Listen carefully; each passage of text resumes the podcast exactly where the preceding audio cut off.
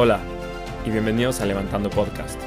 Yo soy Fran García y platico con los mejores inversionistas de Venture Capital en Latinoamérica para aprender de las mentes más brillantes de la región y poder entender cómo lograron levantar sus fondos. A través de conversaciones, los inversionistas compartirán sus principales aprendizajes dentro de la industria de Venture Capital. En el episodio de hoy, Pablo Ventura partner de K-Fund, nos cuenta por qué el fondo decide expandirse de Europa e invertir en Latinoamérica. Dedicarle tiempo a las startups es como dedicarle el tiempo a los hijos, y los retos de levantar 250 millones de euros. Además, nos platica sobre las similitudes entre Europa del Sur y Latinoamérica. Hola Pablo, estoy muy emocionado de platicar contigo. Bienvenido al podcast. Hola Fran, yo también, un placer. Siempre me gusta empezar con algo de contexto. Estuviste varios años desarrollando el ecosistema emprendedor en España, desde la Fundación José Manuel Entre Canales, luego en JM Ventures, luego para pasar a K-Fund en 2016. ¿Nos puedes platicar cómo nace este fondo de Venture Capital? Sí, em, la realidad es que eh, mi socio Iñaki Arrola, que es un emprendedor que montó una empresa llamada coches.com, eh, yo creo que fueron los años 2000 o 2000, 2004, una cosa así. Em, cuando le empezó a ir bien las cosas, empezó a invertir en otros emprendedores eh, como Business Angel. De ahí montó un pledge fund entre pues, unos 15, 15 Business Angels, eh, que también estaba otra socia mía que se llama Karina, Karina Spilska, y para tener un poquito sinergias entre ellos y poder actuar un poquito más eficientemente. Y cuando acabó ese fondito pequeño que montaron entre ellos, eh, decidió dar un paso más adelante y, profesionalizar un poco todo más. ¿no? Y ahí nace Cafan, donde me invita a participar. Eh, yo justo estaba saliendo de JM Venture Capital eh, y ellos y vamos, yo había colaborado con Iñaki anteriormente en alguna participada mutua y ahí, nace, ¿no? Nace como un fondo de, de pre-seed y seed para, España o para el sur de Europa eh, de 50 millones, eh, esto es en el 2016, un fondo considerable de tamaño para España. Em, hacíamos tickets de entre 100.000 y, y 2 millones de euros por compañía, compañías de software, y, de ahí todo fue evolucionando. Eh, en el 2019 montamos un fondo de fondos con un banco español que se llama Bank Inter para invertir en fondos de venture capital en Norte Europa y, y Estados Unidos. Em, este es de 155 millones. Luego montamos KFund 2, que es eh, el fondo sucesor de KFund 1, que es de 70, eh, también con la misma estrategia, compañías de software en pre-seed y seed. Este un poquito más eh, global, o sea, sí pensando en el sur de Europa, pero con mentalidad de invertir en compañías más globales. Y luego el último, que es donde em, aquí ponemos mira, la mira en, en, Latinoamérica, que se llama Leadwin, que es un fondo de 200 millones o 250, estamos acabando el fundraising, eh, estamos ya por 200 y la idea es em, que la mitad, hasta la mitad del fondo vaya dedicado para Latinoamérica. Este fondo va a invertir en compañías de software eh, y quizá también eh, con alguna componente de hardware en donde la, parte de tecnología es un poco más importante que en Cafan. En Cafan, digamos que invertíamos en compañías digitales, si tenían tecnología de software aún mejor.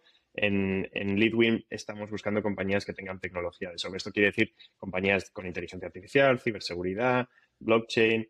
Eh, es verdad que en, Europa es más fácil encontrar fundadores que estén eh, muy focalizados al deep tech en Latinoamérica, por lo que tengo entendido y por lo que hemos estado viendo, no es tan, no es obvio.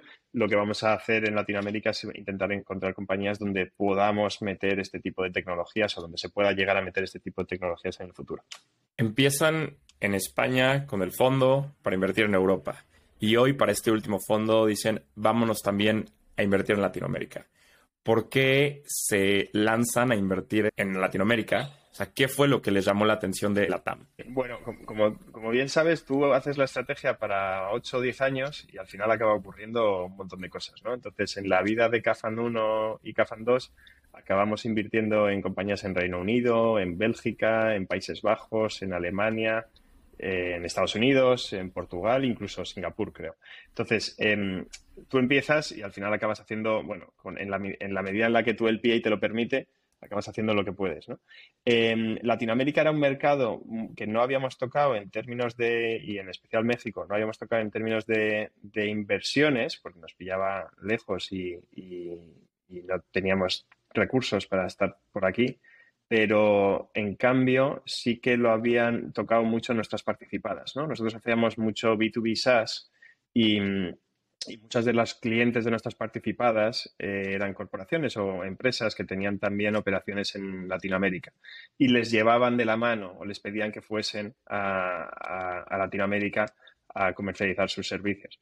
Entonces, muchas de nuestras empresas, pues fíjate, a lo mejor de las 70 que, o 60 que hemos llegado a tener o que tenemos en Cafán, pues a lo mejor, mm, no sé, alrededor de 15 han tenido operaciones en México o tienen operaciones en México. Entonces, nosotros veíamos que había una clara tendencia a nuestras participadas a expandirse internacionalmente hacia México, mucho antes que irse a otros mercados europeos como Francia o Italia o, incluso Estados Unidos, y que mm, era natural para ellos y que sería fantástico poder ayudarles en esa transición. ¿no? Y para poder ayudarles en esa transición necesitábamos generar network en la región y la mejor manera de generar network es eh, ser inversores activos. ¿no? Entonces, cuando lanzamos el fondo de, mm, de Leadwin, eh, se dan dos hechos. Uno este que te acabo de comentar y el otro es que como Anchor Investors contamos con Telefónica y con BBVA, que ambos nos empujan también a la región y nos dicen que estaría muy, muy bien invertir en Telefónica, empujaba más hacia Brasil, BBVA empujaba más hacia México. Entonces, eh, de ahí viene un poquito la,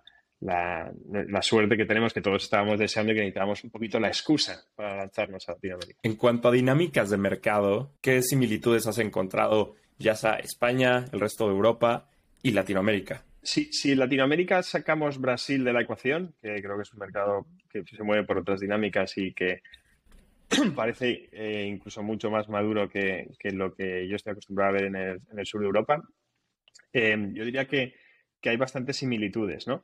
Em, con algunas excepciones. Europa o el sur de Europa es un mercado en el que aún no hemos llegado a una fase de madurez suficiente como para generar, digamos, grandes empresas de tecnología de manera eh, recurrente.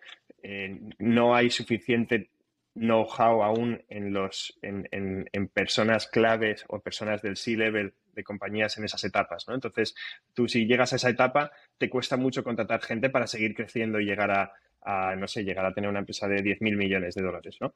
Entonces, ¿por qué? Porque hay muy poca gente que lo haya hecho en el pasado, ¿no? Entonces, eh, o consigues talento de, otras empresas de este tipo que, pues, que sean del norte de Europa, que es difícil atraer, eh, bueno, es difícil, siendo, estando en España, pues es más fácil atraer a un noruego que al revés, ¿no? Pero, pero aún así no deja de ser complicado o eh, te quedas ahí creciendo a la velocidad en la, en medida en la que tus profesionales son capaces de crecer. Eso en México ha pasado, pero también con un matiz, o, en México ha pasado. O vemos que en México está en una fase similar, pero con un matiz, y es que en, la pata de fintech habéis tenido una especie de, en Latinoamérica, habéis tenido un, boost tremendo, ¿no? Por, estos grandes fondos que han estado invirtiendo durante unos años y que han hecho eh, unas cosas alucinantes y, lo cual eso no lo hemos tenido en Europa. Entonces, por un lado, Europa o el sur de Europa lo vemos un poquito más maduro a nivel de, mercado, salvando estas excepciones. ¿no? Nosotros tenemos, es más fácil levantar, yo creo, una ronda de 10, 15 millones em, con fondos locales en el sur de Europa que en México. Eh, hace quizá unos, unos, meses o hace quizá un par de años, eh, levantar una ronda de 50 o de 100 a lo mejor era más fácil en Latinoamérica. ¿no? Entonces, en en, el sur de Europa veo que es un mercado que está madurando de manera lineal. En, Latinoamérica, salvando, salvando eso, creo que está ocurriendo lo mismo. Y, es, es, curioso, ¿no? Veo que Latinoamérica quizás esté un poquito como dos o tres o cuatro años detrás de, lo, que es, de lo que está España ahora. Claro, y también temas de, población, ¿no? O sea, España claramente es un país ya desarrollado, primer mundo, que ya hoy ya no se usa ese término que supuestamente es medio despectivo. México y el resto de Latinoamérica son países en vías de desarrollo. Entonces, pues, la gran masa de la población, pues generalmente no tiene acceso a este tipo de, startups o cosas así. Es diferente también la dinámica poblacional, entonces cambia muchísimo el, tema del, mercado. O sea, las oportunidades son distintas, ¿no? Y hay, que, y hay que adaptarlas. La oportunidad que funciona en el sur de Europa puede no funcionar en Latinoamérica y viceversa, y, yo al revés, ¿no? Entonces, eh, nosotros, como te decía, estamos más centrados, yo creo que nuestra distribución es en torno al 60% B2B y 40%, 30% B2C y un 10% de compañías deep tech que aún no tienen ni, ni go-to-market ni nada, ¿no? Pero, pero em, entonces en el B2B, bueno, hay que adaptar los go-to-market y hay que adaptar eh, el tipo de, propuesta de valor que tienes. En los B2C es radicalmente distinto. No, no, no, para nada, o sea, pueden no encajar para nada una compañía, ¿no? Em, en cuanto al mercado, hay otras cosas que cambian, ¿no? Que tú has, mencionado también, es el, tamaño de la población, ¿no? El mercado es, en términos de tamaño de población, no tiene nada que ver. Eso, por ejemplo, en España, esto puede ser bueno y malo a la vez, ¿no? En, España, al principio, nuestro primer fondo em, estaba, digamos que estábamos abiertos a invertir en compañías como Learning, lo digo. Estábamos abiertos a invertir en compañías con plays eh, muy nacionales. Eh, nosotros em, nos enfocamos a España y luego ya saltaremos a otros mercados. Eso em, funcionó y es el primer fondo, está yendo súper súper bien en términos de retorno, pero es verdad que las compañías que tenían esa, esa estrategia no han sido las que mejor se han comportado en términos de resultado, ¿no? Entonces, ¿por qué? Pues porque España era un país suficientemente grande para tener esa estrategia. Te podías salir, podías montar un negocio suficientemente bueno con esa estrategia. Nuestros colegas o vecinos de Portugal, por ejemplo, no ves startups que tengan esa estrategia, porque son, no sé, la cuarta parte. Y en cambio en México sí que estamos viendo que esa estrategia también es más común. Eh, ahora en España ya no ocurre, pero es, más común de lo que nosotros estamos acostumbrados a ver. Eh, obviamente México es mucha más población y lo que estoy diciendo puede no aplicar, pero sí que, sí que hace que la mentalidad eh, quizás sea menos, menos global que, que, antes, ¿no? Y a lo mejor y yo cuando hablo con fundadores eh, mexicanos, ya te cuento, estoy hablando muy de México porque, porque es donde estamos centralizando parte de nuestros esfuerzos, ¿no? Entre México y Brasil. Pero cuando hablo con, con fundadores en México, que a lo mejor son de, de otros países, pero están empezando en México.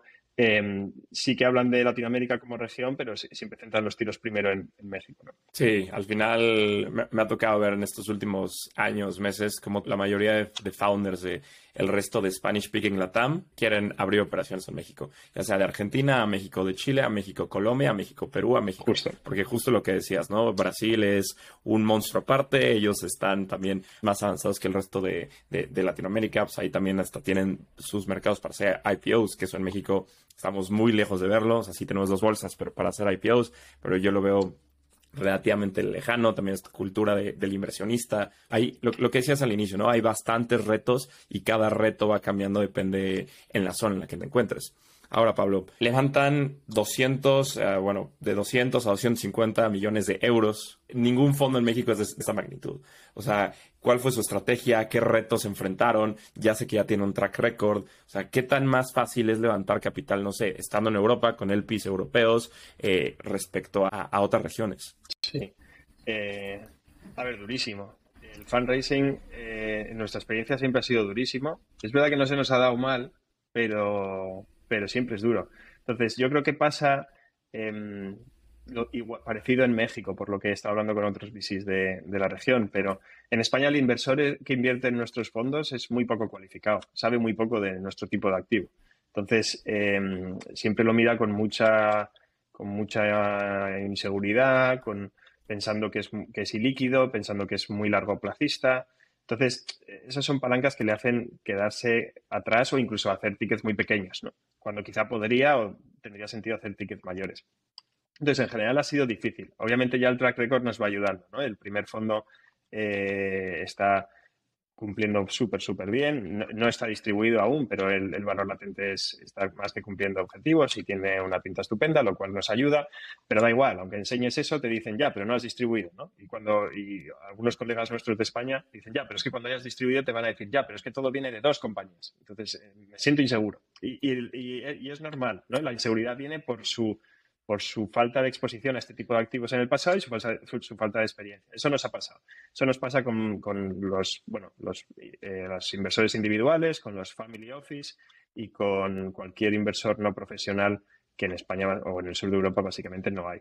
Entonces, em, ¿Qué, hay en España que, y nosotros tenemos una base de inversores eh, de este tipo bastante potente y a los cuales estamos eternamente agradecidos y, está siendo un viaje estupendo con ellos, ¿no? Pero cuando nos sentamos con perfiles de ese tipo, normalmente la conversación es, es muy sencilla eh, y no llegas a, entrar en materia porque les falta un poquito de, de experiencia, ¿no? Y si bien deberían estar invirtiendo en dos o tres fondos de venture capital, están planteándose solo la inversión en uno, ¿no? Que es, entonces es como, es casi más ir al casino que, una estrategia eh, de inversión completa. Em, eh, pensa que en España también, eh, los últimos 40 años, todo el mundo ha hecho mucho dinero con el real estate. No ha necesitado invertir en otro tipo de activos. Entonces, lo que saben es de real estate. Todo el mundo que tiene, que tiene mm, dinero en, Europa, en el sur de Europa o en España, lo, lo, ha, venido invirtiendo en real estate. Entonces, eso es una cosa que va en contra. ¿Qué tenemos a favor en el sur de Europa y que nos ha ayudado en el pasado y ahora también en este fondo de 200 millones? Los inversores públicos que, en Europa están bastante, son bastante sofisticados. Tenemos con al Fondo Europeo de Inversiones, que es un fondo que invierte en, en, fondos de venture capital para intentar hacer que la bola de nieve se empiece a mover, ¿no? Lo, tú lo has dejado caer antes, ya tienes resultados. Bueno, es que cuando empiezas a tener resultados todo es más fácil, ¿no? Y el fondo de 200 se convierte en más fácil y pasa a ser difícil el de 500 y luego el de 1000 y, entonces el Fondo Europeo de Inversiones lo que intenta es catalizar eso, ¿no? Y contamos con ellos en CAFAN 1 y en CAFAN 2 y son unas excelentes, son además los más profesionales de, que tenemos nosotros como inversores, saben muchísimo de Venture Capital y te ayudan muchísimo a hacer que todo funcione bien. Te dejan el LPA súper alineado con tus inversores, lo cual hace que, los inversores estén se sientan muy tranquilos. Está muy bien. Eso es a nivel europeo. A nivel España tenemos al ICO, que es una especie de mm, fondo de fondos que tenéis en México, que se llama así.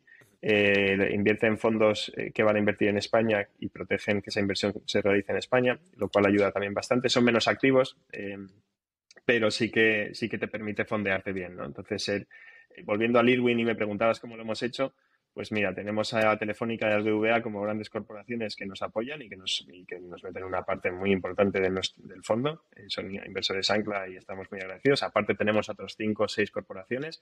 No te voy a negar, eh, es muy difícil conseguir que corporaciones nos inviertan. ¿vale? Nosotros, eh, esa es una diferencia entre el sur de Europa y, y, Latinoamérica. Yo creo que en Latinoamérica o en México he, he identificado que hay mucho corporate VC Em, lo cual está bien, eh, pero la siguiente fase es que las corporaciones se den cuenta de que el corporate VC o lo haces de una determinada manera, eh, dejándole muy independiente, o es difícil que funcione muy bien.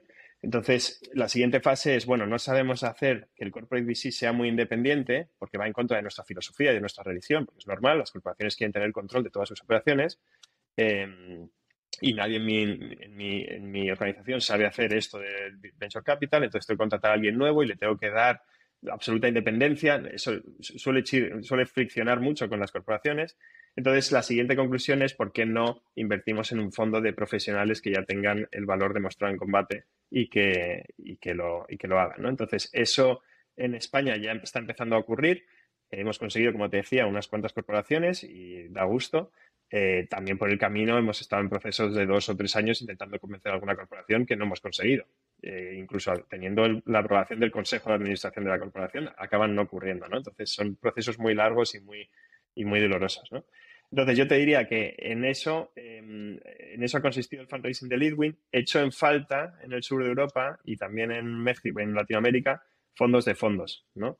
Eh, fondos que estén especializados en invertir en esto. Que eso ya es el siguiente nivel de sofisticación. ¿no? Lo que pasa es que estos, este tipo de fondos suelen invertir, igual que el que tenemos nosotros, en base a análisis cuantitativos de resultados. Y para tener análisis cuantitativos de resultados tienes que tener resultados. Entonces tienes que tener vehículos cerrados. Y esperablemente es mejor tener dos o tres que uno, porque si no puede ser un outlier.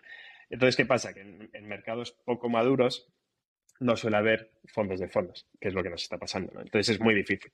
Y cuando quieres tener, cuando hay algún fondo de fondos, lo normal es que exijan em, que el fondo en el que invierten sea grande, porque tampoco quieren tener un peso enorme dentro de ese fondo. Entonces nosotros luchamos entre tener fondos que tengan sentido y fondos que sean susceptibles o vulnerables de, invertirse por fondos de fondos del norte de Europa que aspiran a invertir en fondos de 200 o 300 millones. Entonces, para los vehículos de SID y pre no ha tenido mucho sentido para el vehículo Leadwin podía haber tener sentido, pero es un first team, bueno, un first time fan, entonces en, esa etapa no hemos hecho mucho, nuestra, nuestra experiencia tampoco vale tanto, entonces es complicado, es dolorosísimo.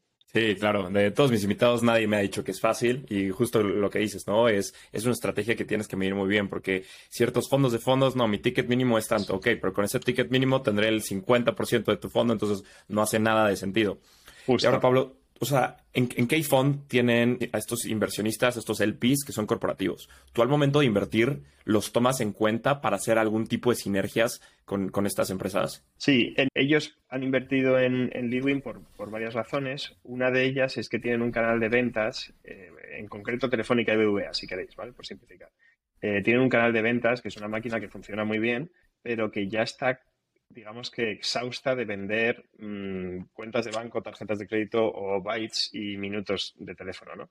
Entonces, em, necesitan vender nuevas cosas, quieren vender nuevas cosas y, hacen un profit de vender nuevas cosas y es un negocio que les va bien. ¿Qué pasa? Que se han dado cuenta de que hay casos en los que les gustaría participar en el resultado de esas compañías en las que están ayudando a crecer, ¿no? Entonces, eh, y también lo hacen directamente, a lo mejor desde su balance, desde algunos vehículos propios o lo que sea. Pero pero digamos que ven clarísima la oportunidad de vender cosas innovadoras que sus clientes quieren eh, y la manera de, hacer una selección natural de esas es también a través de un, fondo. Entonces, las sinergias que tenemos con ellos eh, son a la vez la parte de la propuesta de valor del fondo. Eh, nosotros invertimos en compañías que, como te decía, tienen un componente de software y de hardware y en deep tech, en industrias desde, desde el Internet of Things a Industria 4.0, fintech, cualquier cosa que tenga que ser, como decía antes, que pueda ser eh, solucionada con inteligencia eh, o con tecnología en, el entorno del software. Pero dicho eso, si encima hay un feed con los canales de venta de los que disponemos, la propuesta de valor de nosotros y, las ganas para invertir son mucho mayores, ¿no? Porque sabemos, contrastamos con nuestros LPs que este producto puede ser interesante para su canal de ventas y si es así, ya tienes una palanca de crecimiento.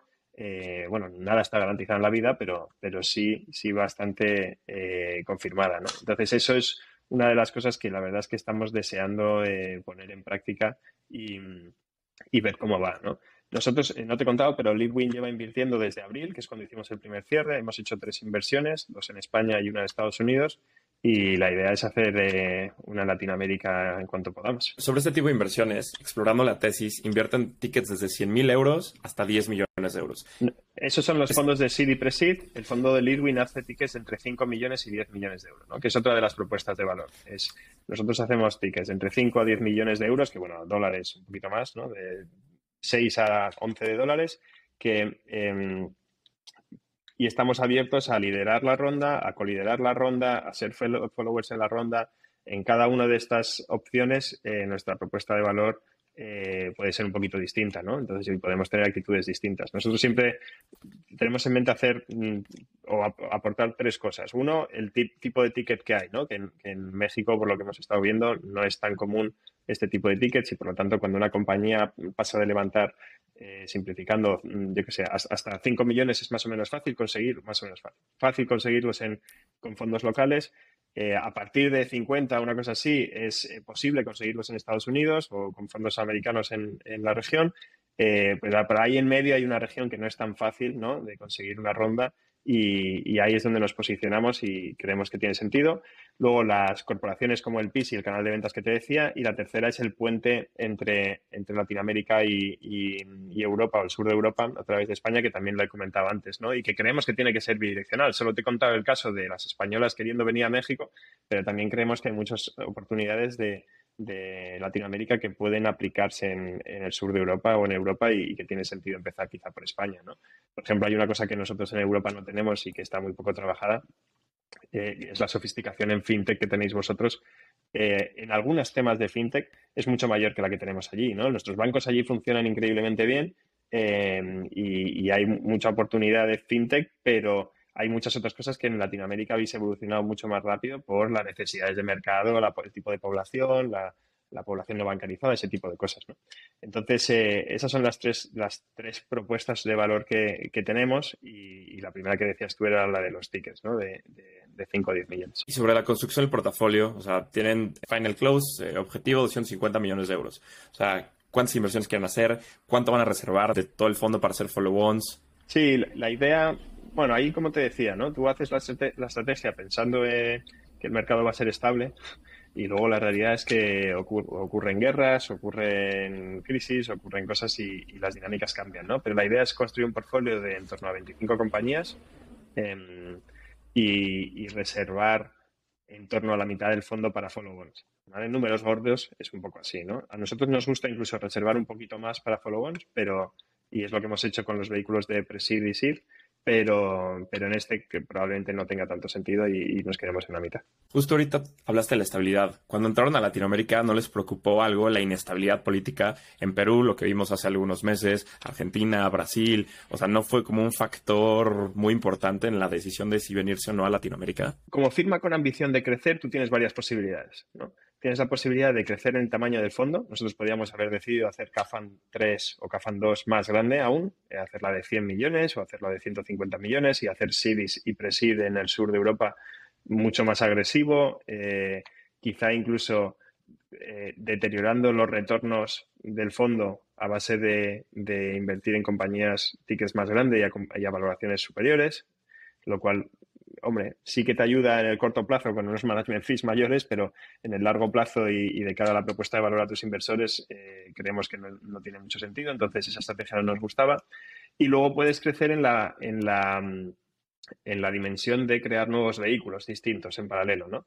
Ahí hicimos el fondo de fondos, ahí hemos hecho Leadwin eh, y creemos que tiene sentido, ¿no? Estamos también pensando en otras opciones. Eh, la tercera dimensión es la geográfica, ¿no? Que dices, oye, tiene sentido que crezcamos en otros países, en otras regiones. Entonces, eh, CAFAN 1 fue muy nacional, como ya te lo dijo, eh, como ya te he dicho. CAFAN 2 ya es sur de Europa y mm, hemos tenemos una oficina en, Lisboa, en Portugal, que nos pilla muy cerca. Es un mercado muy interesante, por cierto, pequeño, pero es muy interesante. Eh, los, emprendedores son mucho más globales, hablan mucho mejor inglés que los españoles, por ejemplo. Em, y pero, ya el siguiente salto era dónde vamos después del sur de Europa. Porque Italia, por cierto, que supongo que pilla muy lejos, Italia está mucho peor que, España, está otro, va mucho, muy por detrás. Em, y ya Grecia ni, te cuento, ni a Grecia ni, se menciona. Entonces, la siguiente región a la que podíamos enfrentarnos era Latinoamérica, ¿no? porque sí tiene sentido. Los fondos, grandes fondos americanos y europeos eh, se han centrado mucho en, en, Asia, porque obviamente las oportunidades allí tienen unos números gigantes. Eh, y Latinoamérica era el siguiente gran objetivo. ¿no? Eh, entonces, para nosotros, la inestabilidad de Latinoamérica es algo que sí, que puede ser importante, eh, pero también pensamos que nuestro negocio es muy largo plazista. Nosotros es que pensamos en muy largo plazo. No intentamos, hay otros VCs que tienen una, digamos, una estrategia mucho más cortoplacista de entrar y salir en dos o tres años. Nosotros pensamos en, cada inversión pensamos hasta dónde puede llegar en los ocho o diez años que nos quedan de fondo. ¿no? Ahora Cafando se está acabando de invertir y nos quedan bueno, nos quedarán cinco o seis años. Em, y claro, eh, pensamos hasta dónde podemos llevar esta compañía en cinco o seis años. Nuestra mentalidad siempre es muy largo plazista.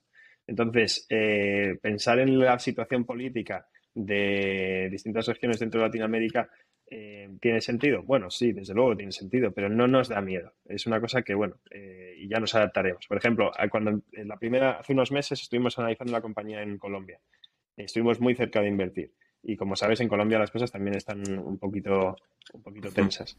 Em, eh, lo, acabamos, lo acabamos interiorizando como una oportunidad, ¿no? La compañía eh, tenía cierta exposición a Colombia, pero mucha de esa exposición era básicamente contratar y tener el equipo allí. Entonces, cuanto más competitiva fuese ella contratando, pues más oportunidad hay de coger a los perfiles mejores. Entonces, em, son compañías en las que invertimos de naturaleza global eh, y por lo tanto, mientras no se caiga el mundo, no deberían verse afectadas por este tipo de cosas mientras su propuesta de valor sea sólida y global. Si se cae el mundo, se cae el mundo para todos, o sea que nos da un poco igual, vamos a estar todos igual de fastidiados. Claro, sí, con COVID a todos nos pegó parejo y también por lo que decías, ¿no? De Colombia, como cada país tiene sus retos. Por ejemplo, en México entró el, último presidente, todas las energías renovables, se dejó de invertir en ese tipo de proyectos y hasta el siguiente sexenio esperemos que haya ya una política más favorable hacia eso. Ahora, Pablo, llevas ya pues, varios años teniendo un portafolio de, startups desde K-Fund. Te quiero preguntar sobre el tiempo que le dedicas a las startups. O sea, por lo general, en la naturaleza de este negocio, hay unas que van bien, hay unas que van mal, hay unas que van regular. ¿Tienes alguna manera de dedicarle el tiempo a las startups de tu portafolio dependiendo de la situación en la que se encuentran? Y esto es como lo de tener hijos, ¿no? Normalmente em, le dedicas más tiempo al, hijo que, le van mal las cosas eh, y, con los hijos tiene sentido, con las compañías del portfolio no tanto, ¿no? Eh, porque tú estás aquí para maximizar los retornos a tus inversores. no hay que olvidarlo, ¿no? En la medida de las posibilidades, yo quiero que todas mis compañías eh, vayan bien y quiero ayudar a todos nuestros emprendedores, obviamente, son emprendedores de los que me he enamorado en algún momento y, que les deseo lo mejor. Pero de cara a maximizar los retornos de nuestros inversores y sabiendo que mi tiempo o que nuestro tiempo es limitado, tenemos que hacer el esfuerzo de hacer eh, el allocation de tiempos correcto ¿no? y no el equívoco. Entonces, eh, una vez cada tres meses, nosotros hacemos una sesión de, intentar analizar qué compañías están en qué categoría, eh, donde categorizamos a las compañías por, las que están teniendo ya éxito, por las que merece la pena apostar por ellas para ver si conseguimos meterlas en, la categoría de éxito y las compañías que creemos que ya no tiene sentido dedicarle muchos recursos. Eh, esta categoría no significa que ya no les cojamos ni el teléfono, no, seguimos yendo a los consejos y seguimos intentando ayudarlos en los que podemos, pero ya no de manera tan proactiva. Entonces, esa, lo difícil no es hacer esa categoría, que es más o menos fácil, porque es un análisis casi numérico, un poquito mm, subjetivo o cualitativo, pero, pero no siempre, cuanto más presid, más, más subjetivo. Em, lo difícil es luego ser fiel a lo que tú has decidido eh, cuando estás haciendo el, tus, pues yo qué sé, agendando reuniones o, convocando cosas para sesiones de trabajo con ellos o tal, ¿no? Entonces, eh, nosotros sí que lo tenemos muy claros y dentro del fondo hay gente a la que se le da mejor y gente a la que se le da peor. Eh, no te voy a negar. Hay gente que tiene más empatía y le cuesta más y hay gente que, que es más fría y que consigue hacerlo mejor. Tú al final del día tienes que optimizar por tiempo pues, y más que nada este tiempo se optimiza para tener mejores retornos para tus inversionistas.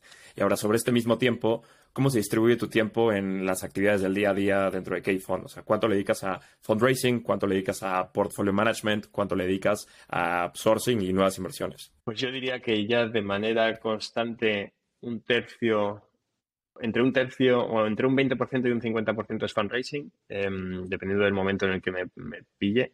Em, y luego entre deal flow y portfolio management, yo diría que va más o menos a la par.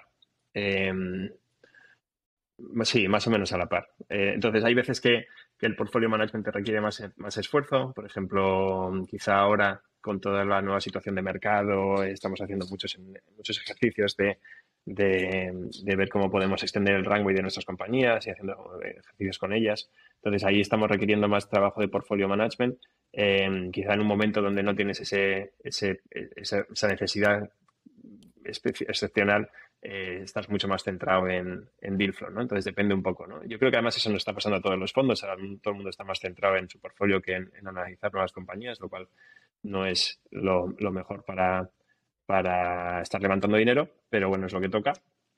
Y, depende un poquito más o menos de, eso, la verdad. Luego también depende un poco de, eso es mi caso particular. Yo dentro de CAFAM eh, estoy ayudando ahora con el fundraising de Leadwin, eh, pero en el vehículo de CAFAN aún no está levantando, levantará dentro de unos meses el, CAFAN 3. ¿no? Cuando ocurra el, CAFAN 3, ahí voy a estar mucho tiempo en, fundraising. Entonces depende de esas ventanas de, de fundraising que son muy intensas. Yo no sé en Latinoamérica cuánto cuesta levantar un fondo. A nosotros nos suele costar entre, entre 15 meses, 15 y 18 meses, una cosa así. Eh, si tenemos suerte, es muy difícil hacerlo más rápido que eso. Y entonces, eh, y 15, 18 meses, luego los invertimos en tres años y medio o cuatro, los fondos, ¿no? Entonces, si lo piensas, casi, casi es la mitad de tu vida como inversor, la estás haciendo mientras te dedicas la mitad del tiempo al fundraising. Sí, fundraising es un full-time. Pablo, antes de llegar a la etapa final de la entrevista, me encantaría saber qué es lo que piensas sobre cuál es el mayor reto de Latinoamérica, como alguien que viene de un mercado eh, español, europeo, con mucho más experiencia acá, entrando a la TAM, ¿cuál crees que es el mayor reto para Latinoamérica durante los próximos años? Creo que es el mismo reto que tiene el, sur de Europa, que es eh, conseguir tener los éxitos suficientes para que por un lado, se genere un ecosistema de, profesionales que sepan repetir esos éxitos eh, en todos los niveles, en el SID, Pre-SID, Series A, Series B, hasta la, hasta la que sea. Eh, y por otro lado, ser capaces de convencer de que este es un tipo de activo que tiene sentido, ¿no? que es un tipo de activo financiero en el que eh, es verdad que es ilíquido y que es un largo plazo, pero también es verdad que es contracíclico, eh, va en contra de las crisis económicas. Cuando hay una crisis económica, la gente invierte más en tecnología porque tiene que ser más eficiente eh, y si no, se quedan por el camino. Y, por lo tanto es un activo interesante. Entonces, eh, dentro de un portfolio de inversión o de una estrategia de inversión, es un tipo de activo que tiene mucho sentido. Entonces, para convencer de eso, lo que necesitamos son éxitos. Y necesitamos éxitos recurrentes y que cada vez vayan viendo más. No, no vale un RAPI cada cinco años, tiene que ser tres RAPIs al año. ¿no? Y entonces, cuando tienes tres RAPIs al año, pues las cosas cambian. Contar esos casos de éxito y que la gente sepa de, uy, Nubank, Corner Shop, Rappi, etcétera, y ya la gente sabe y conoce más el activo, que, que al final del día pues necesitas como evangelizar al LP, justo me decías, ¿no? En España, pues ni conocen el activo, toda la gente hizo como dinero en real estate, pero no, no tenían tanto exposure, entonces también es algo muy, muy importante que, la gente conozca este, este, este tipo de activo y está dentro del porcentaje, el portafolio que va para activos alternativos y ahí está Venture Capital o invertir en startups directamente, o sea, estos dos. Ahora, Pablo, llegamos a la parte final de la entrevista. Te voy a hacer unas últimas preguntas donde te pido que la respuesta sea lo más breve posible. ¿Preparado? Venga.